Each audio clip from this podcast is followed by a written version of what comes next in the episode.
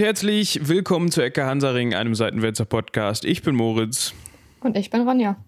Und Michaels Stimme hat sich über das neue Jahr gesehen doch ein wenig ins Weibliche entwickelt. Nein, der gute Mann äh, ist in der, ich weiß nicht, ob wohlverdient, aber er ist in der Geburtstagspause, glaube ich, oder? Ja, genau. Und wir haben uns gedacht, es ist praktischer, wenn wir nicht in jeder Folge sagen, vielen Dank an Ronja für die Hilfe bei der Recherche, sondern wenn wir das einfach, oder ich in dem Fall dann direkt mal ähm, live aussprechen können, also in Anführungsstrichen live und uns direkt bei dir bedanken können. So auch für diese Folge. Wie immer, kein Problem, es war mir ein Vergnügen. Ich hoffe, dass das auch stimmt und dass du das nicht einfach nur so sagst. Ach ja, man lernt ja doch sehr viel dabei. Ja, das haben wir auch über äh, 100, jetzt 141 Folgen festgestellt. Das ist tatsächlich ein ganz nettes, netter Nebeneffekt, dass man doch sich selbst dann auch so ein bisschen bildet. Ich hoffe, das gilt für die Zuhörer auch. Ich hoffe es. Es wäre sonst ähm, nicht ganz im Sinne dieses Podcasts, wenn sie daraus nichts mitnehmen würden. Das stimmt. Gut, Normalerweise habe ich immer einen riesen Wust an organisatorischem Krams, den ich vorher den Zuhörern mitgeben möchte. Heute habe ich gar nicht so viel, außer euch im neuen Jahr begrüßen zu können. Und zur ersten Folge Ecke Hansaring 2021. Das geht noch so ein bisschen schwer über die Lippen, dieses 2021. Und direkt mit einer Vertretung, aber ähm, so ist das nun mal. Ja, wenn der gute Herr am 4. Januar Geburtstag hat, ich muss mal gerade gucken, welchen haben wir denn heute überhaupt? Heute ist der dritte, ne? Ja. Dann hätte er ja heute eigentlich auch noch ganz entspannt aufnehmen können. Aber er hat sich ähm, Urlaub erbeten. Und wir sind ja hier gerecht und äh, nett zu unseren freiwilligen Mitarbeitern. Und deshalb gewähren wir diesen Urlaub natürlich. Dementsprechend Grüße an Michael. Wenn du diese Folge irgendwann mal hören solltest, ähm, schönen Urlaub gehabt zu haben. Sagt man das so? Bestimmt. Und auf jeden Fall alles Gute zum Geburtstag, Michael. Ja. Nachträglich. Ich, ich muss mich äh, gleich noch hoch und heilig bei Victoria entschuldigen. Die hatte nämlich gestern und äh, das habe ich vergessen. Schäm dich. Schande über mein Haupt. Ja. Oder war es Asche? Ich komme da manchmal durcheinander. Gut, ich habe jetzt gerade überlegt, ob ich irgendwie eine Überleitung zum heutigen Thema mit äh, Schande und Asche und sowas hinkriege, aber so wirklich will mir da nichts einfallen. Wir hatten uns eigentlich gedacht, Mensch, man könnte doch mal über den Herrn Blackbeard sprechen. Das heißt, zu den Piraten zurückkehren. Und dann ist uns aufgefallen, wir hatten schon mal so eine Folge, wo wir so, ja, mehr oder weniger die bekanntesten Piraten einmal abgegrast haben, was uns nicht davon abhalten soll, in Zukunft noch hier und da vielleicht mal über einen interessanten Herrn oder eine interessante Dame zu sprechen, die die Weltmeere bereist haben, um ähm, ja mit, mit, nicht ganz so, wie nennt man das, äh, ist das ein Wort, lauteren Absichten? Kann man das so sagen? Nee, ne? Ja, ich denke schon. Also, die waren nicht immer ganz so ehrenhaft, sagen wir so. Okay. Und heute soll es tatsächlich um einen Ort gehen, der in der Popkultur tatsächlich so ein bisschen ja, bekannter ist, vielleicht auch durch den einen oder anderen Film, der in den letzten, boah, wann kam denn der erste Fluch der Karibik raus? Ganz boah, schlecht her. Fluch der Karibik, wir gucken das Anfang direkt der 2000er. So Ich alt weiß, ist er es schon. Nachher der Ringe war, weil äh, Orlando Bloom da nämlich schon seinen Legolas abgedreht hatte. Ah, okay.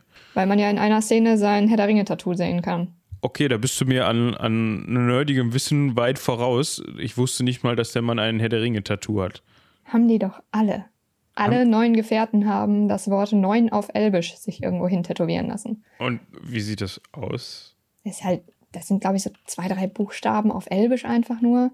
Google mal einfach äh, Orlando Bloom, äh, Herr der Ringe-Tattoo oder sowas. Das sieht man in einer Fluch der Karibik-Folge, äh, in einer Szene direkt am Anfang.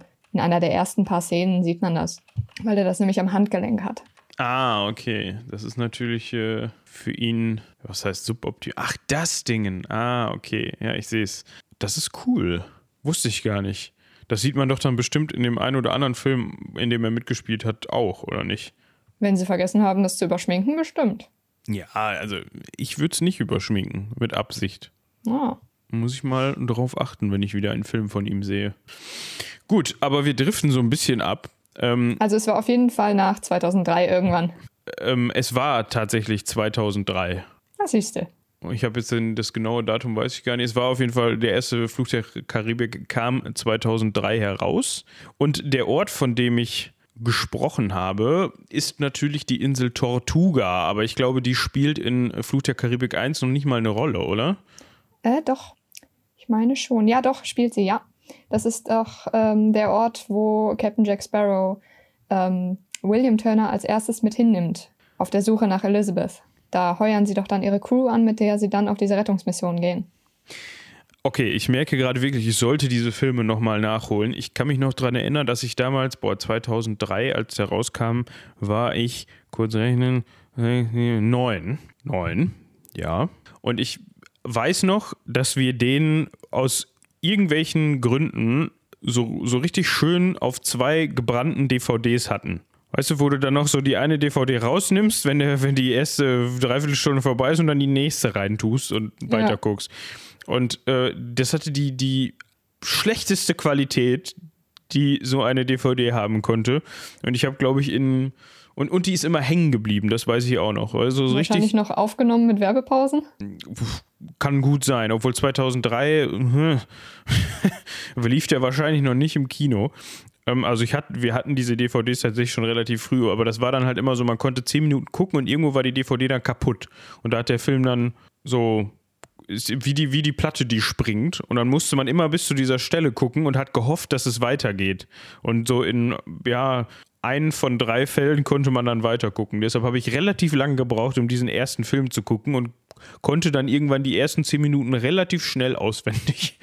Ich glaube, man konnte nämlich aus Gründen nicht spulen. Das war belastend. Vielleicht habe ich deswegen so ein kleines Fluch der Karibik-Trauma, aber ähm, gut. Ich wollte in meiner Funktion als äh, Kartenonkel, selbst erklärter, mal eben gucken, wo denn überhaupt diese Ile, Ile de, de la Tortue, das ist Französisch. Ich entschuldige mich schon mal für diverse französische ähm, Wortvergewaltigungen. Und, Sp ja, Spanisch ist ein bisschen einfacher, finde ich, als Französisch. Und mein Spanischunterricht ist tatsächlich noch nicht so lange her wie mein Französischunterricht. Was nicht heißt, dass er nicht auch schon sehr lange her ist. Aber gut. Wir bleiben bei der I. I spricht man das L mit aus? Il? Il? Ich habe überhaupt keine Ahnung. Ich wäre jetzt bei Tortuga geblieben. Il de la Tortue. Das hört sich doch schon mal ganz passabel an, würde ich sagen. Ich wollte nur darauf hinaus, dass sie ja heute so heißt. Genau.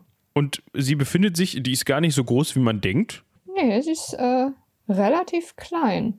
Und der Name, also Tortue oder Tortuga, was ja so übersetzt so viel heißt wie Schildkröte bzw. Schildkröteninsel, setzt, äh, kommt von einem sehr bekannten Mann. Genau, nämlich von niemand Geringerem als äh, Christoph Kolumbus selbst. Und der ist auf seiner ersten Reise, war das glaube ich, daran vorbeigekommen und hat gedacht, Mensch, diese Klippen da, die sehen so ein bisschen oder diese, diese Formation oder generell die Insel selbst erinnert mich so ein bisschen an eine Schildkröte und deswegen kommt dieser Name zustande. Ähm, Jetzt habe ich schon so ein bisschen vorgegriffen. Wir können ja noch mal eben ganz kurz darauf eingehen, wo das erstens, also nicht erstens, sondern vielleicht zu Beginn, ähm, was da heute so los ist, um dann mal den, den, den Blick zurückzuwagen. Und zwar liegt Tortuga, wir bleiben mal bei Tortuga, wie du schon sagst, ist nämlich einfacher, ähm, liegt tatsächlich nördlich von Hispaniola. Ja, und Hispaniola ist heute Teil von, ich hoffe, ich ähm, lehne mich da nicht zu weit aus dem Fenster. Äh, ähm, nee, Moment, andersrum, genau. Da komme ich immer durcheinander, weil die nämlich komisch sind und eine Insel in zwei Hälften teilen. So war es nämlich. Und zwar haben wir nämlich auf der Insel Hispaniola auf der westlichen Seite Haiti und auf der rechten Seite die Dominikanische Republik. So nämlich. Und Tortuga gehört in dem Fall zu Haiti. Ja, ist also an der Nordküste von Haiti. Ja, und ist die zweitgrößte Insel, die zu Haiti gehört. Die zweitgrößte, dann ist die größ größte, oh, nee, die Ile de la Gonave, Gonave, Gonave, keine Ahnung, wie man das. Irgendwas anderes. Irgendwas anderes, genau. Halten wir fest, sie gehört zu Haiti, so. Sie gehört zu Haiti, genau. Ähm, was jetzt mit diesem, was es jetzt mit dem genauen, mit der genauen Ortszugehörigkeit auf, auf sich hat, also welcher Verwaltungsbezirk und so weiter, ich glaube, das können sich die Leute im Endeffekt eh nicht merken, beziehungsweise ist für das heutige Thema auch eher ähm, uninteressant. Ähm, oder wo zum Beispiel die Gemeindeverwaltung sitzt. Was ich ganz interessant finde, wir haben circa ähm, eine Fläche von 180 Quadratkilometern mhm. und 30.000 Einwohner. Stand 2004. Neuere Zahlen konnte ich nicht finden, nur ältere. Okay. Seit 2004 hat anscheinend niemand mehr nachgeguckt auf Tortuga, wie viele Leute denn da rumspringen. Wir können vielleicht noch eben kurz dazu, dazu sagen, äh, Tortuga ist ca. 37 Kilometer, 37,4 Kilometer lang und 6,7 Kilometer breit an der breitesten Stelle. Also eher so ein kleiner Schlauch. Ja, also ist jetzt nicht so breit, könnte man theoretisch in einem langen Spaziergang einmal so komplett die Breite einmal ablaufen. Ach, ich wollte von Strand zu Strand. Ich wollte gerade sagen, die Länge. Also das ist dann schon ein größerer Spaziergang. Ja, die Länge vielleicht jetzt nicht unbedingt, da bräuchte man vielleicht ein paar Stunden, aber die Breite kann man ja einmal im Grunde genommen so einmal querfeldein von Strand zu Strand. Könnte man schon so, wenn man Lust drauf hat. Zum Beispiel vom Mar Rouge rüber zum Wood Église. Église? Église, so. Wie schon gesagt, äh, ich sollte noch vorher einen Disclaimer einsprechen, ich lasse das jetzt aber. Französische Begriffe und wir, das passt nicht ganz so zusammen. Also, also es ist nicht so schlimm wie dieser unaussprechliche amerikanische Bundesstaat, aber es kommt gleich danach. Ja? Den finde ich gar nicht mal so schlimm. Ja, ich glaube. Du meinst, du meinst Massachusetts, ne? Exakt, den meine ich wir sollten uns das eigentlich so als Audioschnipsel speichern, was du gerade gesagt hast. Und immer wenn Michi und ich das versuchen, spielen wir das einfach drüber. Das fällt überhaupt keinem auf. Okay, fällt gar nicht auf, dass dann da auf einmal eine Frau zwischen labert. Ja, ist ja egal. Und so. Genau, so. Ne? Man spricht ja durchaus mal höher, wenn man ähm, aufgeregt ist. Gut, zurück zur Tortuga. Genau. Also wir haben gesagt, eine Fläche von 180 Quadratkilometern plus minus ein paar gequetschte Meter. Und auf dieser Fläche leben circa 30.000 Einwohner. Das macht, wenn man da mal ein bisschen rumrechnet, so durchschnittlich 167 Einwohner pro, Einwohner pro Quadratmeter. Das ist jetzt nicht so viel. Also äh, pro Quadratkilometer. Pro Quadratmeter ja. wäre. Ähm, das wäre ein bisschen sehr eng, aber äh, pro Quadratkilometer. Sportlich. Ähm, jetzt könnte ja. man noch eben rausfinden, äh, wie das, oder du wirst es wahrscheinlich nicht im Kopf haben, wie viele Einwohner pro Quadratkilometer in Deutschland wohnen. Nee, im Kopf habe ich das jetzt nicht. Äh, aber ich meine, Deutschland ist halt auch ein bisschen größer, ne? Ja, gut, aber damit man vielleicht mal so eine, so eine ja, so einen Überblick hat, ich gucke das mal eben nach. Ähm, oh, ah, die höchste Bevölkerungsdichte stadttechnisch hat übrigens Monaco mit 18.229 Einwohnern pro Quadratkilometer. Das ist sportlich. Und die höchste Bevölkerungsdichte, was einen Flächenstaat angeht, hat übrigens Bangladesch. Also 1116 Einwohner pro Quadratkilometer. Ja, kuschelig. Und die niedrigste Bevölkerungsdichte, was einen Flächenstaat angeht, hat übrigens die Mongolei. Da sind es zwei Einwohner pro Quadratkilometer. Also, und Deutschland hat äh, 233 Einwohner pro Quadratkilometer. Also ähm, doch gar nicht so weit weg von Tortuga. In Tortuga sind es ein bisschen weniger Einwohner pro Quadratkilometer. Ja, aber ich meine, wir haben hier in Deutschland ja auch 83 Millionen Einwohner. In Tortuga sind es nur 30.000. Ja, genau. Was ich tatsächlich gar nicht so auf dem Schirm hatte, ähm, du hattest herausgefunden oder ähm, hattest recherchiert, dass die Insel tatsächlich doch deswegen, genau wegen diesem Piratenmythos, wir hatten eben schon von ja, ähm, Fluch der Karibik, jetzt war ich gerade bei Herr der Ringe, nein, da spielt die keine Rolle, ähm, genau wegen diesem Fluch der Karibik hat er wahrscheinlich auch zu beigetragen, aber generell dieser Piratenmythos, zu dem wir später noch kommen, durchaus beliebt bei Touristen ist. Das hatte ich tatsächlich gar nicht so auf dem Schirm. Ja, ich glaube, die Fluch der Karibik-Filme haben da auch noch ein bisschen ähm, zu beigetragen, dass das in den letzten Jahren noch mehr geworden ist, weil Tortuga da eben recht bekannt ist. Ähm, aber im 17. Jahrhundert war Tortuga eben ein berühmter Piratenstützpunkt und das hat sich eben bis heute gehalten, dass äh, die Insel einfach dafür bekannt ist. Und da kommen wir dann später auch nochmal ähm, drauf zu sprechen, was das denn eigentlich für uns heute bedeutet noch. Heißt das auch, dass es da irgendwelche, ähm, haben die da wenigstens, nutzen die das wenigstens so ein bisschen aus und haben dann irgendwie so die, die ähm, Reiseroute für die Piratentouristen? Ich war persönlich noch nicht da. Könnten wir vielleicht mal für so eine äh, Ecke Hansaring on Tour vorschlagen. Ähm, aber ich kann es mir gut vorstellen, dass man da eben so Touristenattraktionen hat, die dann eben sich mit äh, der Piratengeschichte auseinandersetzen. Eben vielleicht so Führungen, Touren. Ich kann mir auch vorstellen, dass die da ähm, vielleicht ja einige Gebäude irgendwie als Touristenattraktionen hergerichtet haben. Also wenn dann Ecke Hansaring unterwegs, wenn ich bitten darf. Ja, immer diese Anglizismen hier. Also Entschuldigung, ich studiere Englisch. deshalb vielleicht auch äh, das Ding mit dem, du weißt schon hier, mit dem Bundesstaat, ne? Massachusetts. Ist das vielleicht so ein, so ein, so ein Aufnahmetest, wenn man Englisch studieren möchte? Dann muss man das einmal sagen und dann ist man direkt dabei. So in der Art, ja. Okay, ja gut. Ähm, Dann werde ich wohl nie Englisch studieren, aber ich meine, hatte ich jetzt auch nicht vor. Gut, wie gesagt, zurück zur Tortuga. Wenn man von Entdecken sprechen möchte, dann könnte man sagen, dass Christoph Kolumbus, von dem wir eben schon gesprochen haben, der das Ganze benannt hat, das Ganze 1900, genau 1900, 1492 entdeckt hat. Also auf seiner ersten Reise in die neue Welt, bei der er dann auch Amerika in Anführungszeichen entdeckt hat. Genau.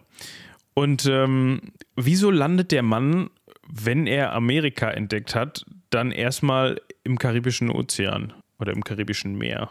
Ja, äh, ich glaube, der hat sich hin und wieder mal so ein bisschen verfahren. Also er war ja eigentlich auf der Suche nach Indien und hat sich ja überlegt, wenn er ähm, in die andere Richtung fährt, dann könnte er einmal um den Globus fahren und nach Indien kommen und quasi so eine verkürzte Route nehmen. Ist dabei aber dann halt auf einen neuen Kontinent gestoßen ähm, und hat dann ja auch am Anfang gedacht, das wäre Indien. Aber irgendwie ist er auf der Reise dahin im Dezember 1492 mit äh, drei spanischen Schiffen durch den sogenannten, durch die sogenannte Windward oder Windward-Passage gesegelt, die zwischen Kuba und Haiti liegt. Und dabei hat er eben die Konturen einer Insel gesehen, ähm, die ihn eben an einen Schildkrötenpanzer erinnert haben. Und deshalb hat er diese Insel dann Isla oder Isla, Isla, ich kann kein Spanisch, Tortuga genannt, weil Tortuga eben Schildkröte bedeutet. Mm, Also im, im, im Spanischen tatsächlich Isla. Also die, Isla, sind, okay. die sind da so ein bisschen einfacher gestrickt als die Franzosen. Also es soll jetzt nicht despektierlich klingen. Ihr macht das gut, ja. Eure Wörter kann man ein bisschen leichter aussprechen als die französischen.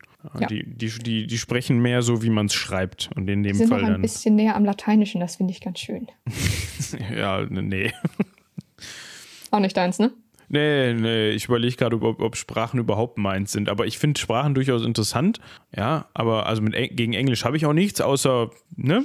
Also nichts, was, Bestimmte Wörter. nichts, was hilft, sagen wir mal so. ähm, aber Latein und Französisch, na, Spanisch war eigentlich ganz cool. Ja. Ja, guck mal. Ich müsste eigentlich, äh, steht schon ewig auf meiner Liste, was heißt auf meiner Liste ist jetzt, ich könnte damit morgen anfangen, aber ähm, ich wollte schon immer mal so ins Russische reinschnuppern, weil das klingt immer so cool, finde ich. Es klingt cool, aber ich kenne ein paar Leute, die Russisch ähm, gemacht haben, die auch äh, Muttersprachler sind. Es ist keine einfache Sprache. Ja, das hat ja auch keiner behauptet, aber das ist Deutsch ja auch nicht angeblich. Das stimmt. Also, zurück zur Windward-Passage. Ich finde, das hört sich cooler an, wenn man das so ausspricht. Du hattest gerade schon gesagt, die befindet sich zwischen Kuba und Haiti, ähm, also zwischen Kuba und Hispaniola.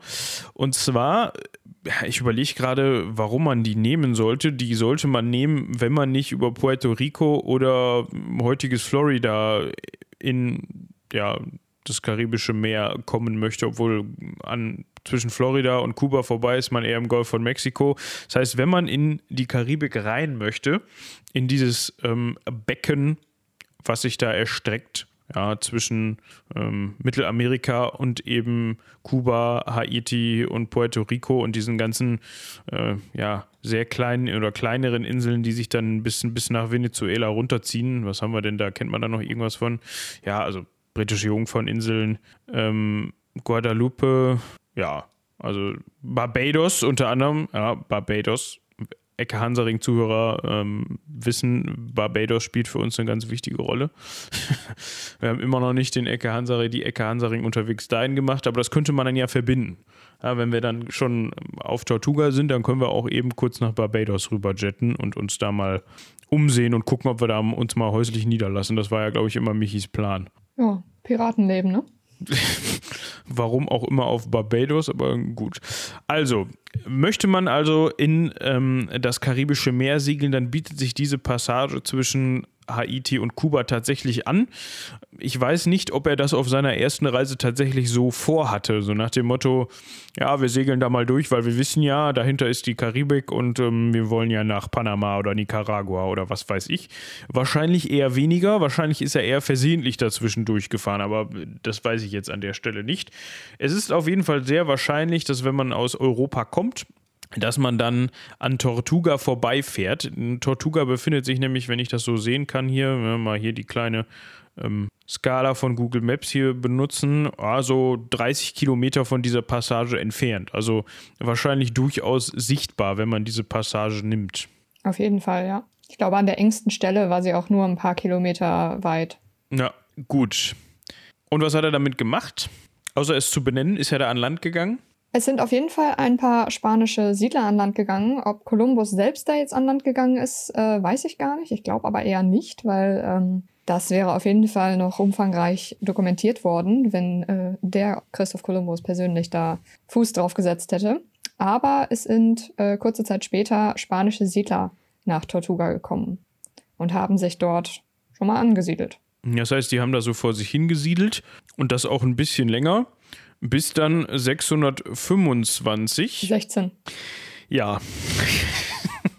Zeitreisen und so. 625, äh, genau, da war vielleicht auch schon jemand auf Tortuga unterwegs, aber ganz bestimmt noch keine Spanier, beziehungsweise nee. ähm, sah der eine Spanier wahrscheinlich 625 noch ein bisschen anders aus als 1625.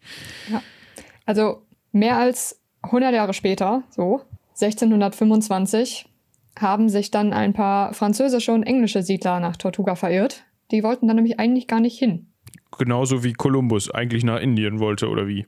Ja, die wollten sich nämlich eigentlich auf Haiti ansiedeln, was ja da auch durchaus in der Nähe ist, und sind dann aber irgendwie auf Tortuga gelandet. Vielleicht dachten sie sich, ach, guck mal, nette Insel, nehmen wir die doch.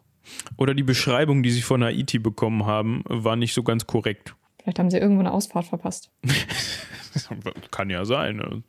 Vielleicht haben sie irgendwie verstanden, äh, hinter der Windward-Passage links und sind dann, haben dann davor im Kopf gehabt. So, auf so einer langen, langen Reise kann man sowas ja auch schon mal ja, durcheinander bringen. Ja, wenn das Navi dann auch noch ein bisschen spinnt, ja. Ja, also der, zu der Zeit hat man dem Navi dann wahrscheinlich mit der Peitsche wieder dazu verholfen, dass es nicht mehr spinnt, aber na, vielleicht hat das nicht so ganz funktioniert. Oder sie fanden Tortuga einfach wirklich schöner, kann ja auch sein. Kann durchaus sein. Ich meine, so eine Karibikinsel, warum nicht? Also 625 von Franzosen und Engländern besiedelt. Das ist auch, fand ich auch interessant, als ich das gelesen habe, dass da so eine französisch-englische Kooperation stattgefunden hat, wenn man es denn so nennen kann, weil normalerweise sind Franzosen und Engländer ja, ja jetzt in der Geschichte nicht immer beste Freunde gewesen. Ja, wobei wir sprechen hier halt von Siedlern und ähm, keinen, äh, ja, also wir sprechen hier nicht von der englischen oder französischen Marine, die dann da eben ihren Stützpunkt aufgebaut haben, sondern es waren wirklich Siedler, die sind da hingekommen, um sich da halt anzusiedeln, um da einfach ähm, ihr Leben zu führen. Deshalb kann ich mir schon vorstellen, dass die sich da mehr oder weniger gegenseitig geduldet haben. Also kein, es ist also nicht der Engländer und der Franzose auf die Insel gekommen, meinst du? Ja, also ich glaube nicht, dass da eben groß dann die Regierungen äh, eingegriffen haben. Das Leben dieser französischen und englischen Siedler war ja leider nur vier Jahre lang unbeschwert. 1600, nicht 600, 1629 kam dann nämlich der Spanier, und zwar genauer gesagt äh, Don Fadrique de Toledo. Genau, und äh, der hat gesagt, hör mal Leute, die Insel hier haben wir jetzt aber entdeckt und die haben wir benannt und äh, haut mal ab jetzt. Und hat die Engländer und Franzosen erstmal da vertrieben und hat dann angefangen, Tortuga zu befestigen, also ähm, ja, Verteidigungsstützpunkte dort auch aufzubauen. Das heißt in dem Fall schon, also was heißt im, im Fall 1629 befestigen? Gab es da schon so ein richtig schönes Fort oder so, so ein, oder so eine schöne Küstenbatterie oder wie muss man sich das vorstellen? Also ein Fort gab es da dann später auch, nämlich schon im nächsten Jahr. Ähm, da hatten die Spanier nämlich dann eben da ein Fort gebaut und ich nehme auch an, äh, das ist ja eine Insel, dass sie da also ihre Häfen, Häfen dann ähm, befestigt haben und äh, ja, Verteidigungsstrukturen eingerichtet haben. Lass das jetzt ein Verteidigungsturm sein, keine Ahnung. Ähm, sie haben auf jeden Fall eben angefangen, äh, diese Insel für sich zu beanspruchen und haben sich bemüht, diesen Anspruch auch äh, ja, zu halten. Also im Grunde genommen diese Insel als ihr Territorium zu befestigen und zu halten.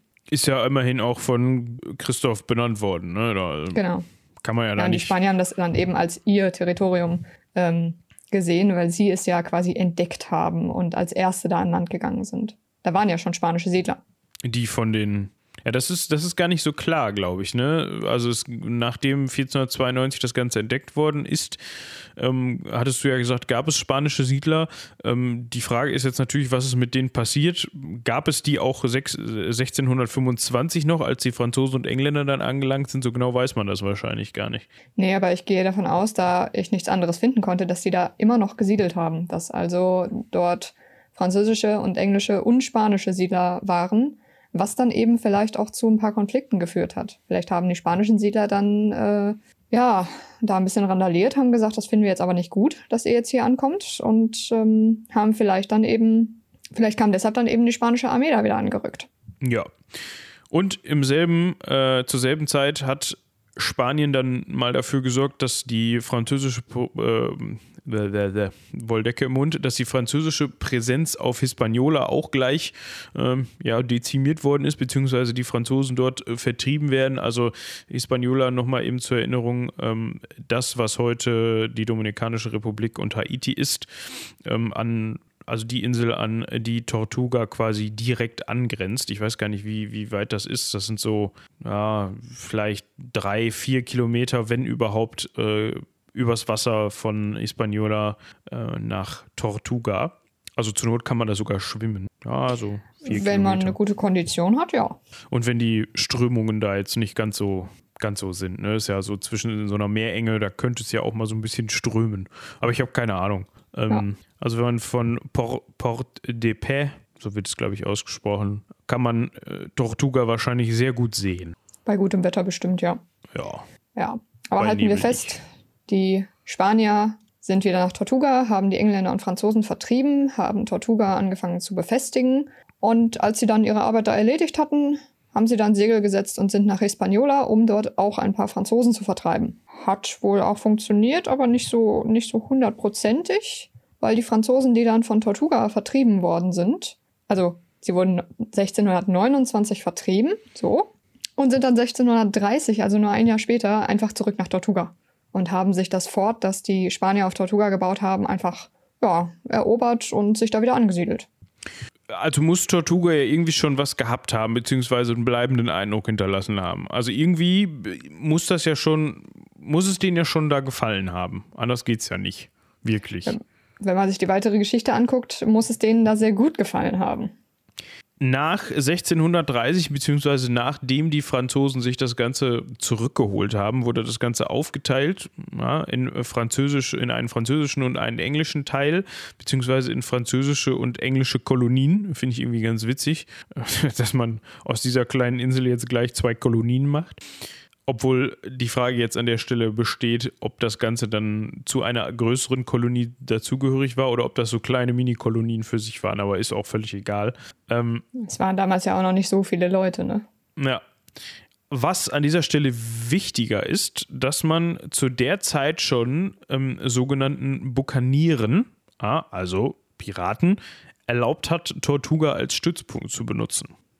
Genau, und äh, diese Erlaubnis beziehungsweise dieser Umstand, dass dort diese Bukaniere oder sagen wir jetzt einfach mal Piraten, weil der Begriff äh, ja deutlich bekannter ist, dass die dort ab 1630 circa 1630ern ähm, Tortuga als Stützpunkt benutzt haben, hat quasi die gesamte Geschichte von Tortuga geprägt. Okay. Ähm, da kommen wir auch gleich noch ähm, mehr darauf zu sprechen, ähm, welchen Grund das hatte und, und ähm, was diese Piraten in dem Fall dann überhaupt gemacht haben. Es gab noch eine kleine Episode ab 1633, dass man versucht hat, in Anführungsstrichen versucht, ähm, Sklaven aus Afrika nach Tortuga zu bringen, damit die dort auf Plantagen arbeiten.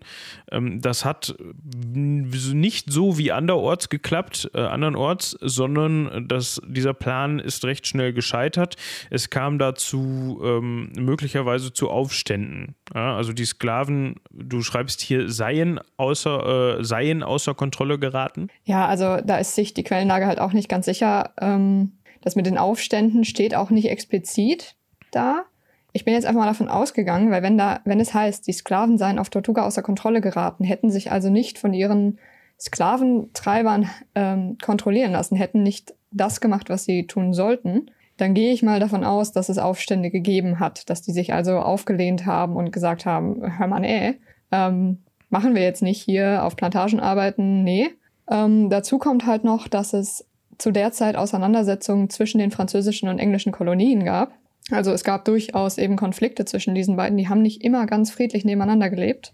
Und wenn sowas dann eben noch dazu kommt, dann herrscht da natürlich erstmal Chaos und dann lassen sich vielleicht so ein paar äh, randalierende Sklaven nicht ganz so schnell unter Kontrolle bringen. Und deshalb wurde dieser Plan mit der Sklavenarbeit ziemlich schnell wieder aufgegeben, nämlich schon zwei Jahre später, 1635, war die Sklaverei auf Tortuga eigentlich schon wieder beendet.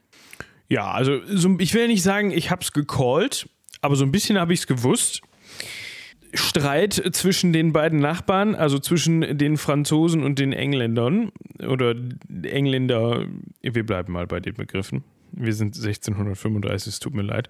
Ähm, und das hat der Spanier dann ausgenutzt und hat 1635 sich gedacht, ach, wenn ihr euch da gerade streitet, dann ähm, nutze ich das mal aus und hau mal dazwischen und äh, reiß mir Tortuga wieder unter den Nagel und hat dann, äh, also die Spanier haben dann 1635 die Engländer und Franzosen äh, erneut vertrieben. Genau.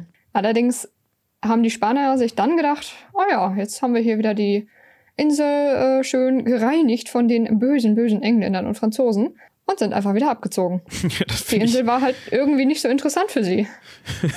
so, kommen hin, alle raus und wieder abhauen. Die Frage ist jetzt, ähm, haben die Spanier denn zu dem Zeitpunkt noch Hispaniola unter Besitz gehabt? Das weiß ich jetzt gar nicht. Wahrscheinlich, wahrscheinlich. Ähm, weil dann, ja, ja gut, hatte man ja vor der eigenen Küste quasi, das müsste man dann nochmal rausfinden. Falls es jemand weiß, ja, schreibt uns eine E-Mail an rumlabern.seitenwetzer.de. Weil, wenn ich mir so angucke, ja, wie gesagt, eben so drei bis vier Kilometer hat man dann in Anführungsstrichen. Kann man ja eben mal rüber, ne? Ja, vor allem hat man dann da halt auch irgendwie so ein in Anführungsstrichen Piratennest, wo sich dann auch noch Franzosen und Engländer rumtreiben, beziehungsweise französische und englische Piraten. Das möchte man ja nicht unbedingt vor der Haustür haben. Ja. Ich, da muss man ja mal eben den Dreck vor der Haustür wegmachen, ne? Genau. Ich stelle mir diese Situation nur witzig vor. Dann haben die, haben die spanischen Truppen so dann die letzten, den letzten Engländern und Franzosen beim Ablegen geholfen und gucken denen so hinterher, haben dann auf dieser Insel gestanden, haben so nach links geguckt, haben so nach rechts geguckt, haben sich angeguckt, mit der Schulter gezuckt und so, ja, und jetzt? Ja, äh, nix. Ja, lass mal, lass mal wieder nach Hause. ja. Das es kam natürlich, es kam natürlich, wie es kommen musste. Kaum waren die Spanier wieder abgezogen, sind die Franzosen und Engländer zurückgekehrt. Ich stelle mir das so ein bisschen so vor, als hätten die dann einfach nur mit dem Schiff sich so um die nächste äh, Inselbiegung verzogen, hätten so gewartet, bis die Spanier wieder nach Hause gefahren sind und hätten dann gesagt, jo, können wieder. Ja, Ab an Land. So, so drei Stunden später so, und, ähm, meinst du, wir können wieder? Ja, ja, so in einer Stunde. Und dann haben die wahrscheinlich, der, der Kaffee hat noch gekocht, den, den man vorher angesetzt hatte, und dann ist man wieder ähm, zurückgeschippert. Der Tee, wir reden hier von Engländern. Stimmt, Entschuldigung, wie konnte ich nur? Was ja. haben die Franzosen denn getrunken zu der Zeit? Äh, Tee? Keine Ahnung. Wann, wann kam, äh, kam der Kaffee aus dem Osten? Keine Ahnung. Michi wüsste das jetzt, aber ist auch egal. Wir einigen uns auf Tee. Ja, ja. Haben die halt das auch erinnert Tee mich getrunken. aber halt, erinnert mich so ein bisschen an dieses äh, von Tom und Jerry immer so dieses Hin- und Herjagen. So, Spanier kommen an, vertreiben die Franzosen und Engländer. Franzosen und Engländer warten ein paar Minuten und kommen wieder zurück. So.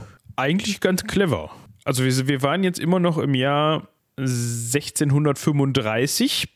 Ja, mhm. und nachdem die Franzosen und Engländer dann wieder zurückgekehrt sind, hatten sie dann drei Jahre so ein bisschen Ruhe, bis 1638 die Spanier dann nochmal wiedergekommen sind. Ähm, und vielleicht auch aus dem Grund, weil sie festgestellt haben, Mensch, inzwischen haben sich da auch Niederländer niedergelassen. Das geht ja gar nicht. Nee. Da müssen wir Frechheit. eingreifen. Hat aber nicht so gut funktioniert. Diesmal sind sie halt auf massiven Widerstand gestoßen und wurden tatsächlich mal zurückgeschlagen. Was unter anderem auch so ein bisschen daran lag, möglicherweise, dass die Franzosen ähm, 1640 das Fort de Roche, so würde ich es jetzt mal aussprechen, ähm, gebaut haben. Ja, das ähm, auch dazu beigetragen hat, dass sich das Ganze besser verteidigen ließ. Genau. Zu der Zeit, um circa 1640, ähm, haben dann die sogenannten Bukanier oder Bukaniere, keine Ahnung, Piraten auf jeden Fall, ähm, wieder eine größere Rolle gespielt. Die nannten sich nämlich ab dann die Brüder der Küste. Und äh, ja, zwischen 1640 und 1670 ähm, war Tortugas freibeuterische Blütezeit. Der, die Piratentätigkeiten dort also ziemlich hoch. Und diese Piraten bestanden überwiegend aus, oder diese Piratengesellschaft bestand überwiegend aus Franzosen, Engländern und einigen Niederländern, also den Leuten, die dort gesiedelt haben. Jetzt muss ich mal eben gerade nachgucken. Ähm, einfach nur aus Interesse. Ähm, wir hatten zwar schon mal zum Beispiel über Blackbeard gesprochen. Ich wollte nur mal eben schauen, von wann dieser Mann, also äh, Edward Teach, um genau zu sein, äh, denn war. Ja, 1680 bis 1718. Weil ich hätte jetzt zum Beispiel, wenn wir jetzt davon sprechen, dass das die Blütezeit war, ich hätte jetzt zum Beispiel Fluch der Karibik wesentlich später, wenn man das denn zeitlich irgendwie einordnen möchte, vor allem wie die, wie die Schiffe so ausgesehen haben und so wesentlich später angesiedelt als 1640 bis 1670. Ja, also wir sprechen hier von Tortugas freibeuterischer Blütezeit. Die ähm, Piraterie in den Weltmeeren hat natürlich noch länger angedauert. Ja, die dauert ja auch heute noch an.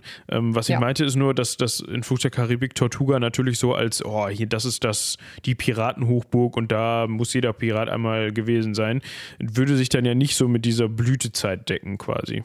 Ja, also Tortuga war in den Jahren danach auch noch Piratenstützpunkt, kommen wir auch später nochmal drauf zu sprechen. Aber zwischen 1640 und 1670 war eben diese Hochzeit der Piraterie auf Tortuga. Ähm, danach ist das ein bisschen eingedämmt worden, auch weil es dann ähm, Gesetze gegen Piraterie gab und so, kommen wir noch drauf. Ähm, natürlich wurde Tortuga ja im, in, ja, im, in, im Untergrund weiter als ähm, Piratenstützpunkt genutzt, aber eben nicht mehr so umfangreich und äh, offensichtlich wie zwischen äh, in diesen 30 Jahren zwischen 1640 und 1670. Was bedeutet denn eigentlich in dem Fall, dass man das als Piratenstützpunkt genutzt hat? Ja, da haben sich eben viele Piraten angesiedelt. Also es waren wahrscheinlich eben Siedler von Tortuga. Und die haben Tortuga benutzt als Umschlagplatz für ihre Schmuggelware, als Versteck äh, für ihre Beute und ähm, wahrscheinlich auch eben für Schiffe und Beute von Schiffen und ähm, haben da ihr Unwesen getrieben, mehr oder weniger. Es war also immer so der Anlaufpunkt für Piraten, äh, auch nach Beutezügen, sodass man also davon ausgehen kann, dass sich da eine ziemlich wilde Menge an Piraten getummelt hat. Wohl auch äh, nicht nur in irgendwelchen dunklen Gassen, sondern eben einfach in dieser ganzen Stadt. Also, oder beziehungsweise in den Häfengebieten. Ist da einfach buntes Piratenvolk so vor sich hin äh, vegetiert, hat da ihr sein Unwesen getrieben. Und das hat natürlich äh, auch unser heutiges Bild von Piraten ziemlich geprägt. Wir unterschlagen jetzt mal an dieser Stelle, dass die Spanier 1654 bis 1655 nochmal einen Versuch unternommen haben, das Ganze einzunehmen, haben das auch geschafft, aber 1655 ähm, haben Engländer und Franzosen das Ganze dann wieder zurückerobert. Ähm, um nochmal eben darauf zurückzukommen, ich fand diesen, diesen, äh, diese kleine Episode hier oder diese Info ganz witzig. Ähm, wir sprechen immer von Piraten. Und ja, in dem Fall bezogen auf Tortuga ist es ist, ist es gerechtfertigt von Piraten und nicht von PiratInnen? Oh Gott, wie gendert man das denn? Pirat Piratinnen. PiratInnen. Ja. Aber dann habe ich ja nur die Piratinnen ist Mehrzahl und Pirat ist dann Einzahl. Aber es geht trotzdem, oder? Piratinnen ist Mehrzahl, Piratin wäre Einzahl, Pirat wäre Einzahl von männlich und Piraten Einzahl, äh, Mehrzahl von männlichen. Ja, nee, ich, ich, ich war nur gerade um überlegen, ob man das in dann aus, weil man, ja, ist egal, ist egal, PiratInnen. Ähm, aber wir einigen uns darauf, oder wir können, glaube ich, sagen, dass wenn man von Piraten spricht, dass das in dem Fall schon passt. Ähm, sagen wir mal zu wahrscheinlich zu 99 Prozent. Ähm, ich möchte da niemanden unterschlagen, aber du hast ja auch schon hier geschrieben, dass es sich da wohl eher um eine männerdominierte Gesellschaft handelte. Genau. Also ähm, auf Tortuga war es eben eine mehr oder weniger reine Männergesellschaft und äh, daher herrschte dort auch wohl ein ziemlich rauer Umgangston, weshalb dann äh, der französische Gouverneur von Tortuga circa 1650 Prostituierte einschiffen ließ, in der Hoffnung, diese raue Männergesellschaft dadurch etwas äh, zivilisieren zu können. Die Logik dahinter erschließt sich mir jetzt nicht so ganz. Ähm, vielleicht weil äh, in der Hoffnung, dass durch die Anwesenheit von Frauen die Männer sich etwas zivilisierter benehmen. Ob das jetzt mit Prostituierten so gut funktioniert, weiß ich jetzt nicht. Ich wollte gerade sagen, also erstens, ähm, diese Idee wird sicherlich auf Gegenliebe gestoßen haben. Also die haben sich bestimmt nicht beschwert. Wortwitz. Ähm, genau. Äh, zweiter Punkt.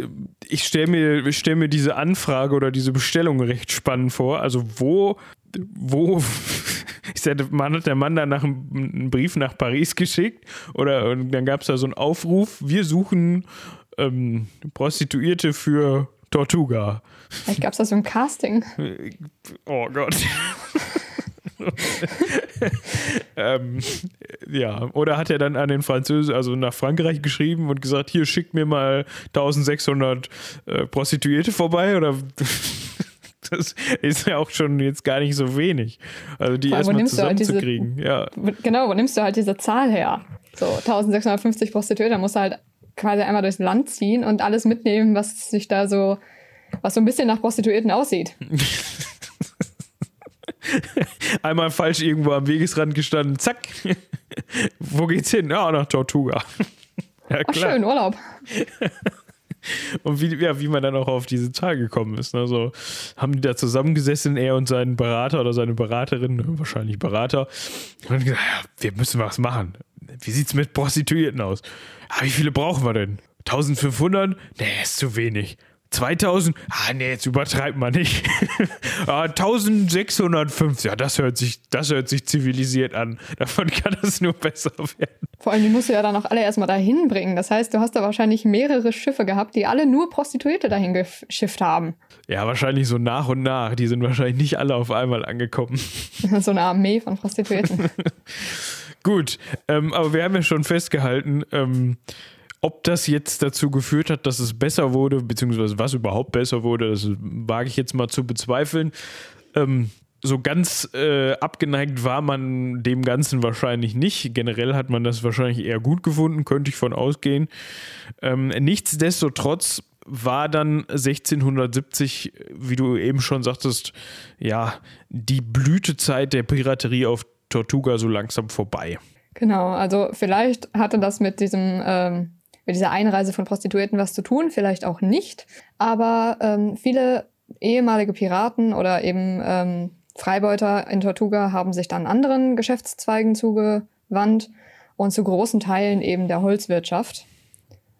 ähm, ich weiß jetzt nicht, ob es auf Tortuga große Wälder gibt oder so, aber irgendwie wird es da wohl was gegeben haben. Auf jeden Fall äh, hat die Piraterie da dann deutlich abgenommen. ist ja auch irgendwie spannend. Also, und was bist du vom Beruf? Ja, ich war mal Pirat. Ich habe die äh, Handelsschiffe aufgebracht und bin mit dem Entermesser zwischen den Zähnen von Schiff zu Schiff gesprungen und dann so, oh, und dann habe ich gemerkt, hier wachsen ja ganz schön viele Bäume könnte man ja mal fällen und verkaufen. Da muss ich nicht mehr das Entermesser benutzen. Ja, äh, interessant.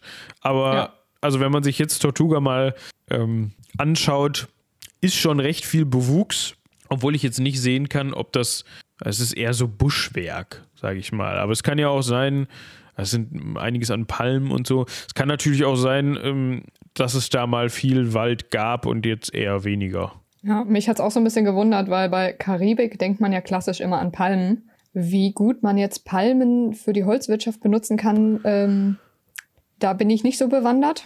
Weil es ist ja, glaube ich, nicht, nicht so Holz, wie wir das kennen, Palmen. meine ich. Sämtliche Biologen und ähm, äh, also Leute, die sich mit Bewuchs auskennen, so nenne ich es einfach mal, werden jetzt wahrscheinlich die, sich die Haare raufen. Wahrscheinlich. Aber ist eine Palme nicht sogar hohl? Oder verwechseln wir das gerade mit Bambus? Es kann sein, dass das. Äh, das müssen wir mal an der Stelle eben rausfinden. Nee, ist sie nicht. Okay, dann habe ich das tatsächlich. Dann haben wir Bambus. das mit Bambus verwechselt. Mm. Ja, gut, vielleicht äh, eignen sich Palmen natürlich für die Holzwirtschaft, Holzwirtschaft auch ganz gut. Vielleicht äh, ist das irgendwie zum Bau von Schiffen geeignet oder so. Keine Ahnung. Okay, ich sehe gerade, wenn eine Palme von innen hohl ist, dann ist sie verschimmelt. Ja, gut. Also eine Yucca-Palme. Ich weiß jetzt aber nicht, ob ähm, Palmenarten, ob es da auch. Ähm, da gibt es ziemlich viele verschiedene. Ja, also welche Palmenart jetzt auf Tortuga vorkommt, weiß ich nicht. Aber die sind auf jeden Fall, glaube ich, nicht. Das Innere einer Palme ist auf jeden Fall nicht ähm, zu vergleichen mit dem Inneren einer Eiche oder einer Buche so. Also ich glaube nicht, dass du daraus jetzt so ein Holz gewinnen kannst, mit dem du irgendwas großartig bauen kannst. Wenn, dann musst du diese ganzen Palmenstämme verwenden und daraus keine Ahnung, ein Floß bauen, wenn du gerade von der Insel weg willst oder so. Der Klassiker halt. Ja. Aber ähm, es waren dann wahrscheinlich eher weniger Palmen, die dann zur, für die Holzwirtschaft verwendet worden sind. Irgendwas wird es da auf jeden Fall gegeben haben, sonst hätten sich nicht große Teile der Bevölkerung Tortuga aus der Holzwirtschaft zugewandt. Genau. Also man muss dazu, dazu natürlich auch sagen, also die Piraten sind ihrem Piratenhandwerk natürlich nicht auf Tortuga nachgegangen, sonst gäbe es da ziemlich viel Unfrieden, glaube ich, wenn man ständig dem Nachbarn irgendwas geklaut hätte.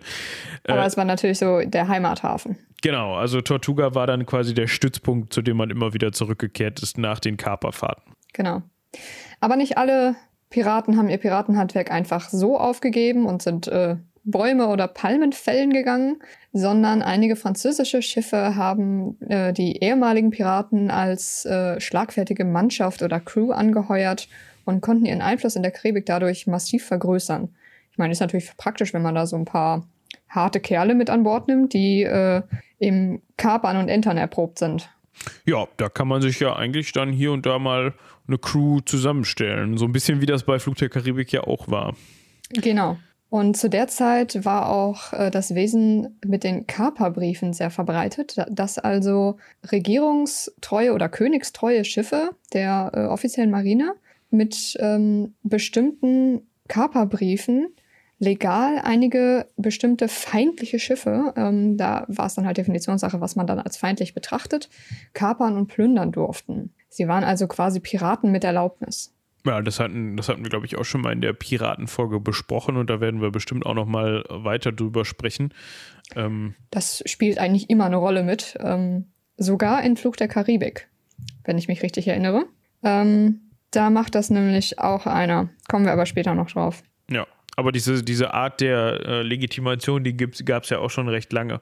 Da hat ja sogar ähm, äh, unter anderem äh, Francis Drake und so, der hatte ja, hatte ja auch schon äh, von Elisabeth äh, sowas ähnliches oder zumindest die Legitimation bekommen, äh, unter ihrer ähm, Herrschaft Schiffe aufbringen zu dürfen. Ja. In der Praxis hat man die Piraterie aber nicht wirklich unter Kontrolle bekommen, sondern die Piraten haben dann eben ihr Tun einfach weiter ausgeführt, also ihr Piratenhandwerk. Ähm, ich sage ja, es ist eine Definitionssache, was man jetzt als feindliches Schiff betrachtet. Man kann natürlich auch sagen, äh, hier, die sind uns jetzt aber ein bisschen zu nah rangefahren. Jetzt müssen wir die, äh, das sind bestimmt Feinde, die wollen uns bestimmt einnehmen. Jetzt müssen wir äh, denen mal zeigen, was wir können so und dass wir das nicht mit uns machen lassen. Und da wurde dann wahrscheinlich auch sehr viel gekapert und geplündert, was nicht hätte gekapert werden dürfen. Ja. Aber das ist natürlich schwer zu kontrollieren, vor allem so auf offener See, ne? Äh, das ist, das ist richtig. Jetzt hast du eben schon davon gesprochen, dass es da irgendwann mal Gesetze gab. Ja.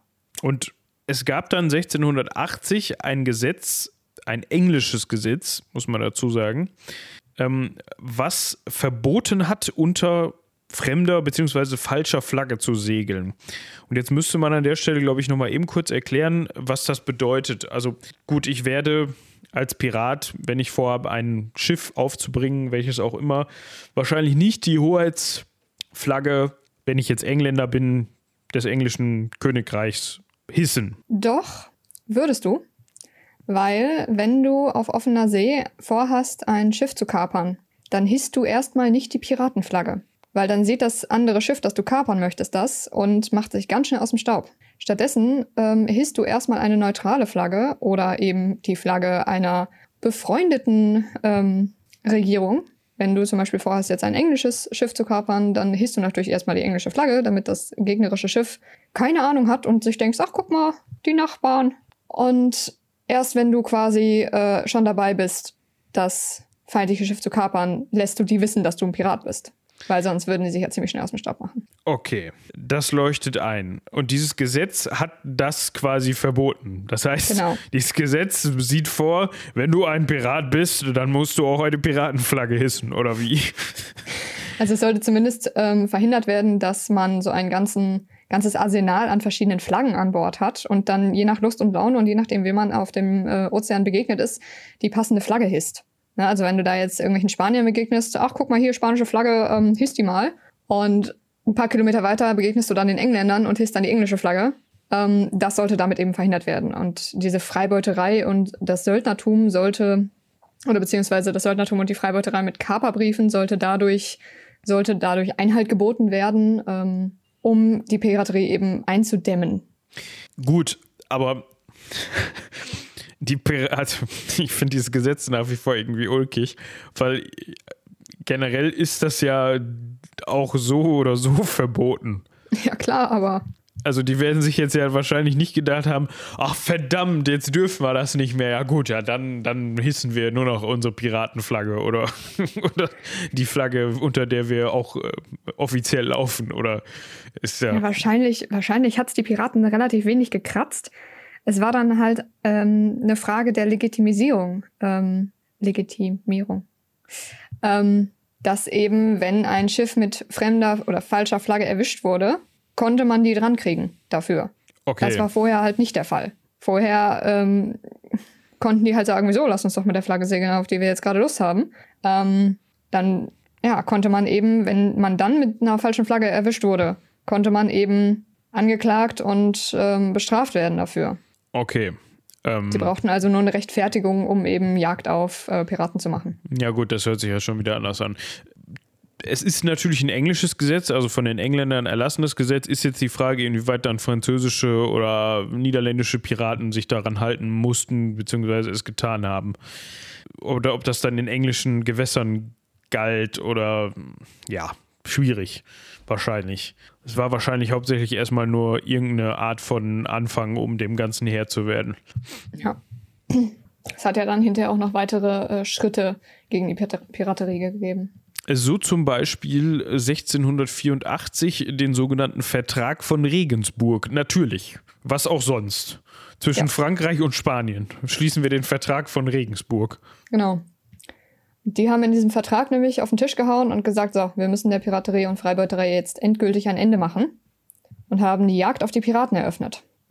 Das heißt, und das war an dem, dem Punkt eigentlich ziemlich clever, würde ich sagen, man hat den Piraten einen Anreiz gegeben, Piraten zu jagen, wenn ich das richtig verstehe. Ja, also man hat äh, viele Piraten in offizielle königliche Dienste gestellt und denen dann den Auftrag gegeben, ihre ehemaligen Kim Kam Piratenkameraden zu jagen und auszuliefern. Und da komme ich nämlich wieder auf Flucht der Karibik zurück. Das macht nämlich äh, Captain Jack Sparrows Rivale Barbossa in Flucht der Karibik Teil 4. Da steht er nämlich auch unter der, ich meine, britischen Krone und segelt in dessen, in, äh, im Namen der britischen Krone und macht Jagd auf Jack, Jagd auf Jack Sparrow. Und man könnte jetzt auf die Idee kommen, wenn man sowieso schon jemanden hat, der seinen Lebensunterhalt damit verdient, ja, Schiffe aufzubringen und da vielleicht nicht ganz so genau hinzugucken, was das für Schiffe sind und ähm, moralisch gesehen wahrscheinlich auch sich selbst irgendwie der Nächste ist, dass das auch eine Sache ist, die irgendwie zieht. Wenn ich eine Möglichkeit habe, vielleicht auch so ein, irgendwie straffrei zu werden in dem Fall oder mich dadurch wieder reinzuwaschen oder mein Strafmaß zu verringern oder vielleicht sogar Geld zu verdienen damit. Mhm. Die eigenen, also in Anführungsstrichen, die eigenen Leute zu jagen, weil gut, was heißt die eigenen Leute? Also so wirklich zusammengehört, es gab ja nicht die Fraktion der Piraten, sondern da war sich ja auch nee. jeder irgendwie selbst der Nächste. Genau, das heißt ja immer, unter Piraten gibt es keine Ehre. Ähm, da gab es natürlich ziemlich viele Rivalitäten. Und ähm, ich kann mir gut vorstellen, dass die ähm, Regierungen oder eben die äh, Königshäuser den Piraten Versprechungen wie Begnadigungen auch gemacht haben. Und ähm, wenn es dann eben heißt, entweder du lieferst uns jetzt hier deine ganzen ehemaligen Piratenfreunde aus oder du bist selber dran, ist natürlich klar, wofür die sich entscheiden. Und deshalb haben dann äh, Piraten sich gegen Piraten gewandt und haben Jagd auf die gemacht und diese dann auch ausgeliefert und auch teilweise selbst äh, gehängt. Also haben ihre eigenen Männer quasi umgebracht. Mit denen sie vielleicht vor ein paar Jahren noch zusammengearbeitet hat, haben. Genau. Also es gab, äh, da kommt ihr aber in ein paar Folgen irgendwann nochmal drauf zu sprechen, wenn ihr nochmal auf Blackbeard eingeht, da sitze ich ja noch in der Vorbereitung, gab es tatsächlich einen Fall, dass zwei Piraten äh, zusammen gesegelt sind und einer von beiden dann später in königlichen Dienst eingetreten ist und Jagd auf den anderen gemacht hat. Hm. Aber, wie du schon sagtest, dazu mehr in einer zukünftigen Folge. Genau. Gut. Und das Ganze hat dann, also diese, dieser Vertrag von Regensburg ist 1684 geschlossen worden, was dann dazu geführt hat, dass bis 1688 die Piraterie eigentlich weitestgehend vorbei war. Wie gesagt. Zumindest in den Gebieten. Ja, wie gesagt, Blackbeard ähm, 1680 bis 1718. Der gute Mann war sogar nur 38, hätte ich gar nicht gewusst. Ähm, Als bisschen, Pirat wird man tendenziell nicht so alt. Das, das ist richtig, da ist was dran. Ähm, also der war dann noch ein bisschen später, aber trotzdem dieses, dieses Gesetz, dieser Vertrag von Regensburg hat natürlich dafür, dazu geführt, dass das Leben als Pirat dann vielleicht doch äh, ein bisschen schwieriger geworden ist. Auf jeden Fall. Wir können noch mal eben kurz darauf eingehen. Wir haben jetzt gesprochen, also ursprünglich ausgegangen natürlich von der Insel Tortuga äh, und wir haben immer wieder diesen Flug der Karibik-Verweis gemacht und das Ganze so ein bisschen damit verglichen. Ähm, ganz so mega weit weg von dem, was im Film dargestellt wird, ist es vielleicht gar nicht. Nee, ja, unser heutiges Piratenwelt, das wir kennen, das eben in Flug der Karibik auch äh, dargestellt wird. Ne? Diese ja, raubeinigen Piraten, ähm, buntes Volk, äh, Leute mit Holzbein, Augenklappe, vielleicht noch eine Papagei, der irgendwo auf der Schulter sitzt. Ähm, dieses Bild wurde geprägt von den Umständen auf Tortuga. Und da ist dort eben ein komplett bunt zusammengewürfeltes Volk von äh, verschiedenen Kulturen gab. Also wir hatten ja die Franzosen, die Engländer und die Niederländer, aber da kamen dann eben in die Häfen natürlich auch Leute aus ganz anderen Regionen. Und ähm, da das ja, wie wir besprochen haben, auch eine mehr oder weniger reine Männergesellschaft war, herrschte da ein ziemlich rauer Umgangston untereinander. Weil Männer ja. nun mal so sind, ne? Also. Zumindest im 17. Jahrhundert kann man davon ausgehen. Und äh, diese typischen Szenen aus Flut der Karibik, die man da kennt, mit äh, vollen Bars, äh, Kneipenschlägereien und so, das war da tatsächlich mehr oder weniger an der Tagesordnung. Also ausufernde Gelage, Schlägereien, ähm, das war da mehr oder weniger eben Standard. Ja, der eine oder andere Zuhörer, wahrscheinlich in dem Fall wirklich Zuhörer, denkt sich jetzt, ach, äh, klingt sympathisch. Kann man da heute immer noch hin und an Kneipenschlägereien teilnehmen? Ich würde du kannst jetzt, es versuchen, aber. Ja, ähm, ich vermute, heutzutage kommt dann auch da ein Auto mit Blaulicht und nimmt dich mit, ähm, wenn, du, wenn du da versuchst, eine Kneipenschlägerei anzuzetteln. Ähm, so mit Piraten haben, haben die es da, glaube ich, heute eher weniger. Ja. Nur noch zu Tourismuszwecken. Genau, nur noch zu Tourismuszwecken. Und der Piratensäbel bzw. das Entermesser ist dann eher aus Plastik. Ja. Gut, das war es äh, zu den Piraten bzw. zu den Piraten von der Insel Tortuga. Ja, ähm, vielen Dank an dich, vielen Dank an Ronja. Zum einen für die Hilfe bei der Recherche und zum anderen natürlich fürs Einspringen äh, für Michael. In Zukunft machst du ja einfach alles. Wenn ihr mich irgendwann bezahlt, gerne. ähm, ja, da müssen wir doch mal mit dem Schatzmeister sprechen. Aber ich würde sagen, also erstmal sind dann noch die beiden Folgen NK Hansaring unterwegs nach Barbados und nach Tortuga dran. Ja, also da würde ich wohl mitkommen. Ja, das habe ich mir gedacht. ja, aber ich meinte, wenn du jetzt schon, ah, also wenn du schon bei der Recherche hilfst und dann auch noch die Folgenvertretung machst, dann können wir auch demnächst ähm, ja, einfach deinen Namen dran schreiben und dann passt das. Dann, dann habe ich mir den Ausflug nach Tortuga auch verdient. Genau, dann sagen wir demnächst einfach nur noch, äh, fragen wir einfach nur noch, und Ronja, ist die Folge schon fertig? ja, habe ich schon hochgeladen. Ich glaube es auch doch. Ja, wie gesagt, äh, vielen Dank dafür. Ähm, ab nächster Woche dann, ähm, wenn alles planmäßig vonstatten geht und Michi sich nicht ähm, an seinem Geburtstag überlegt, äh, zu tief ins Glas zu schauen, obwohl da müsste er schon ganz schön tief ins Glas schauen. Wenn das eine Woche später immer noch anhält, ja. Genau, ähm, äh, wieder in gewohnter Formation. Und da müssen wir mal schauen, was wir dann da besprechen. Ich glaube, es gibt schon Pläne, aber ich will ja auch nicht zu viel spoilern. Gut, ich überlege gerade, was das Cross-Selling angeht. Da ist Michi normalerweise immer ein bisschen mehr up-to-date als ich. Ähm, aber ich glaube, so viel Neues gibt es da nicht. Ich kann noch darauf verweisen, dass unsere Weihnachtsfolge ja am, ähm, ich meine, es war der erste Weihnachtstag, wenn wir am Freitagsrhythmus geblieben sind, rausgekommen ist, also Heldenpicknick-mäßig. Ähm, falls ihr es noch nicht gehört habt, hört auch gerne nochmal in die 140 rein von der Ecke Hansaring. Da haben wir so ein bisschen eine kleine Reise durch die Vergangenheit gemacht, durch die vergangenen 139 30 Folgen und haben nochmal überlegt, was haben wir überhaupt schon besprochen, wie ist das Ganze, wie hat sich das Ganze überhaupt entwickelt, vielleicht auch für ähm, die eine oder den anderen ganz äh, interessant. Und dann könnte man nochmal eben auf das akademische Viertel verweisen. Da hat es jetzt eine Woche Pause gegeben, beziehungsweise einen Veröffentlichungszyklus äh, Pause gegeben. Ich meine, Charlotte veröffentlicht nicht wöchentlich. Boah, ich bin da überhaupt nicht gut informiert, aber man möge es mir verzeihen. Auf jeden Fall, ich glaube, es gibt eine Folge im Monat sogar, wenn ich mich nicht täusche. Ich glaube, da ist der Dezember rausgefallen, einfach aus ganz praktischen Gründen ähm, mit den Feiertagen etc. Aber soweit ich weiß, äh, ist für Januar äh, zumindest wieder eine Folge geplant. Also da könnt ihr auch gespannt sein. Ja, und ansonsten würde ich sagen, wenn du nichts mehr loswerden möchtest, irgendein Appell oder so, der einzige Appell, den ich jetzt noch hatte, wenn man äh, jetzt durch die Folge inspiriert wurde und Lust auf Piraten hat, einfach nochmal die Flut der Karibik-Filme zu gucken. Du auf jeden Fall, Moritz. Ja, hole ich nach. Auf jeden Fall. Wobei den vierten kannst du dir sparen, der ist nicht so gut. War das der mit, der mit den Meerjungfrauen? Ja, genau. Der ist äh, tatsächlich nicht gut, weshalb sie dann im fünften Teil äh, so ein bisschen so getan haben, als hätte der nicht existiert. Ähm, aber Teil 1 bis 3 sind auf jeden Fall sehr gut. Die kann man sich äh, jetzt im Lockdown vielleicht sogar äh, nochmal geben. Ach ja, den gibt es ja auch noch. Hast du auch nicht so viel von mitgekriegt, ne? Puh, ja, also ja, doch, aber reden wir nicht drüber.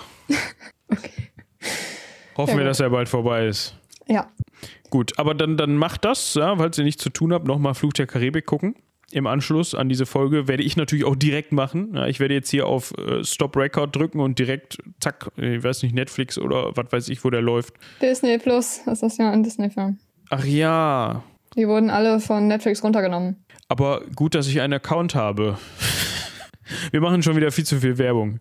Wir werden übrigens äh, nicht von einem dieser Streaming-Dienste äh, gesponsert oder so. Das heißt, es, es ist, wenn überhaupt, unbezahlte Werbung.